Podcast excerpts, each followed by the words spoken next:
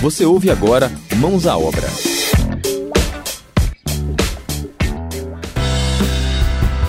Recentemente, as lâmpadas LED ganharam espaço nos supermercados em todo o Brasil.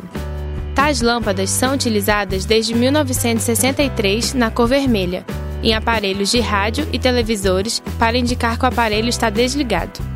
Esse tipo de lâmpada chega a durar aproximadamente 50 mil horas, possui baixo custo de manutenção, é mais eficiente que uma lâmpada tradicional e pode reduzir a conta de luz em até 90%. Além disso, ela pode ser descartada no lixo comum sem riscos de contaminação. Apesar do custo um pouco elevado, hoje elas são consideradas a melhor opção para uma iluminação eficiente e de baixo custo.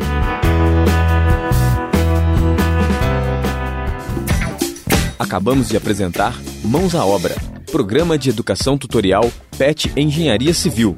Orientação: Professor Geraldo Donizete de Paula. Apresentação: Nayara Maciel Rosa.